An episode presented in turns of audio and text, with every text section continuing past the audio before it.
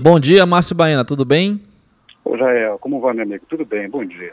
Tudo bem. Márcio, muitos investidores vivem esse dilema de comprar ações ou fundos imobiliários? Acredito que é um dos maiores prazeres que eu tenho é de conversar com investidores que estão com essas dúvidas. Né? Posso dizer que faz muito sentido a gente ter uma dúvida constante quando a gente for investir nosso dinheiro. Mesmo porque essa inquietude é que vai fazer a gente sempre ficar procurando coisas boas no mercado. Assim, a gente não vai se contentar, né? não vai ficar simplesmente passivo, deixando o dinheiro largado por aí. Eu acho que essa inquietude é que é muito importante. Mas ela também pode se tornar um problema quando a pessoa vivencie esse dilema e fique mexendo na carteira dela o tempo todo, principalmente quando ela olha para as opções que existem no mercado. Quando o nosso horizonte é bem pequeno, a gente realmente fica é, limitado na tomada de decisão, mas quando abre um leque de oportunidades, a gente também pode ficar perdido, porque, claro, antes a gente era acostumado com poucas coisas e agora a gente vai ter acesso a tudo. Tendo acesso a tudo, as pessoas vão precisar de uma coisa muito importante, que é confiança. Ela tem que ter confiança naquilo que ela está vendo ali, naquela informação que ela está colhendo. Então, o dilema, ela, ele normalmente é superado baseado na confiança das informações que ela recebe. Então, é, começa, começando por aí, a gente já vai estar tá certo no que a gente vai estar tá fazendo. Principalmente porque a gente vê aí nas redes sociais, no, no, no, em notícias de blogs, enfim, alguns influenciadores digitais, muitas vezes elegendo uma determinada é, um assunto para poder gerar polêmica. E muitas vezes essa polêmica é falando mal de um determinado produto financeiro, de um determinado mercado de investimentos até. Então a pessoa ela tem que avaliar né, aquele ponto de vista e, e digerir da melhor forma possível. Como que a gente vai ter, obviamente, as nossas escolhas em relação a empresas e imóveis? Empresas, a gente está falando das ações listadas em bolsa. E imóveis, a gente está falando aí dos fundos imobiliários, que já caíram aí no gosto dos investidores no Brasil. Muitas pessoas gostam da renda passiva que ele gera e isso facilita muito. É claro que a gente está falando aqui com o público do Pará e do Amapá, né, que são estados que ainda pouco se conhecem, mas cresceu muito, mas é, percentualmente poucas pessoas ainda investem. Se a gente for olhar um, alguns dos maiores potenciais de crescimento desse mercado é aqui no Pará e no Amapá, porque as pessoas estão descobrindo, né, aumentou muito o volume até de dinheiro aplicado na poupança. As pessoas ainda têm dinheiro na poupança, na faixa aí de, de é falar o valor exato aqui, eu estava olhando agora, olha só, tem 13,9 bilhões de reais aplicados na poupança dos paraenses né, em relação a dados divulgados recentemente pelo Banco Central. Mas se a gente for olhar para o mercado de ações, a gente vai ter um volume bem menor. No estado do, do Amapá, por exemplo, a gente vai ter aí cerca de 110 milhões de reais aplicados ao todo. Né? É, aliás, 100, 100, é, 140 milhões de reais no último resultado, no mês passado, né, fechamento de dezembro. E aqui no Pará a gente tem aí ao todo, já passamos da marca de 2 bilhões de reais aplicados na Bolsa de Valores. Aqui no Pará são 34.400 pessoas e no Amapá são 3.500 pessoas investindo.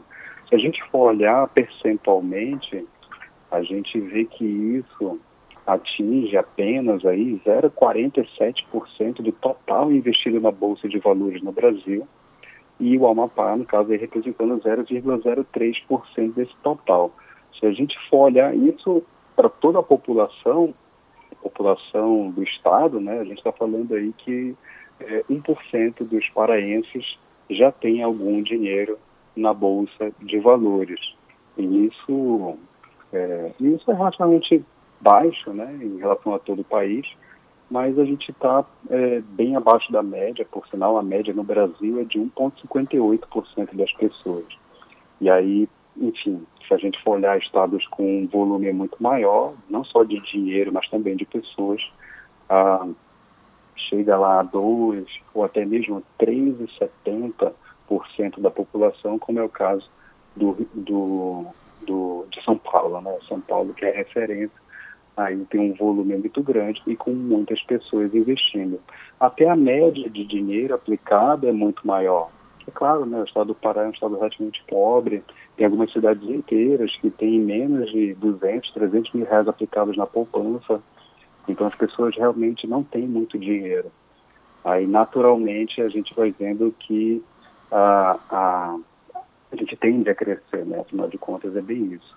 Quando a pessoa se vê no horizonte de que ela precisa investir para ganhar uns juros, para ganhar um dividendo, para ganhar um lucro de uma companhia aberta, as melhores empresas do país, aí ela começa focando no que interessa, que é ganho no longo prazo. Ganho no longo prazo para, enfim, crescer cada vez mais o patrimônio dela, ela conseguir viver melhor, né, conseguir comprar melhor e se aposentar melhor.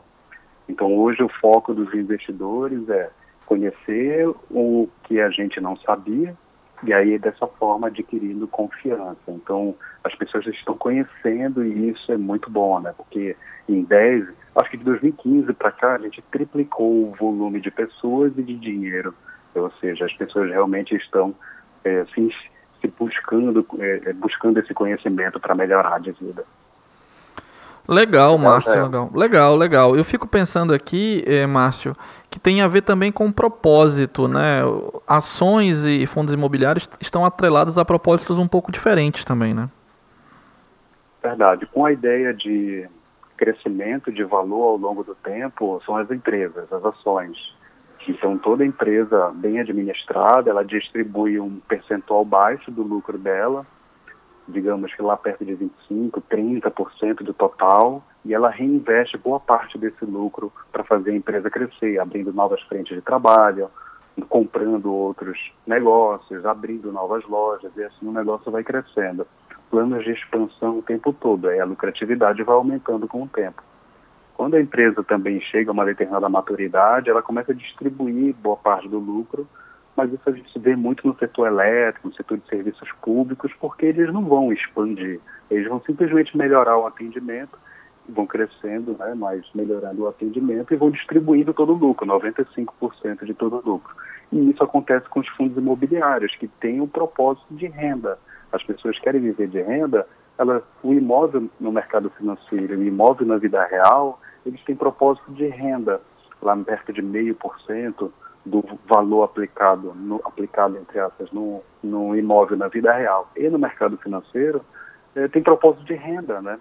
A única diferença é que o imóvel na vida na vida real, né, o imóvel que a gente compra, ele vai ter aquela gestão aquela gestão mais pessoal, né, tem imposto de renda sobre o aluguel e no mercado financeiro é uma gestão mais profissional, são imóveis gigantescos, com inquilinos grandes, com contratos longos de 10 anos, com multas pesadas. Então, é claro que meio que a fina flor do mercado imobiliário está listada no mercado financeiro e, claro, é acessível para todo mundo. Qualquer pessoa pode ter acesso aí, inclusive com valores bem pequenos. Dá para ir montando essa carteira aos poucos, fazendo aporte recorrente, 100, 200, 500 reais, o valor que for.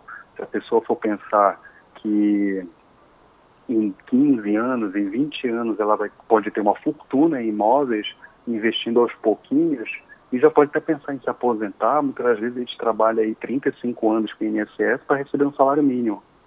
Aí, poxa, muitas vezes com 10, com 12 anos, você já passa de, de 3, 4 salários mínimos quando você vai acumulando lá aqueles 100, 200, 500 reais. Então, com muito menos tempo e com um esforço muito menor, a gente consegue às vezes, um resultado bem mais importante para a nossa vida. Legal, Márcio Baena, hoje falando sobre ações e também sobre fundos imobiliários, a importância para o investidor e quando escolher, quando ter na carteira. Valeu, Márcio. Eu que agradeço, muito bom dia a todos. Bom dia, até a próxima segunda-feira, 11h51, última parada do Boletim Amazônia. Boletim Amazônia.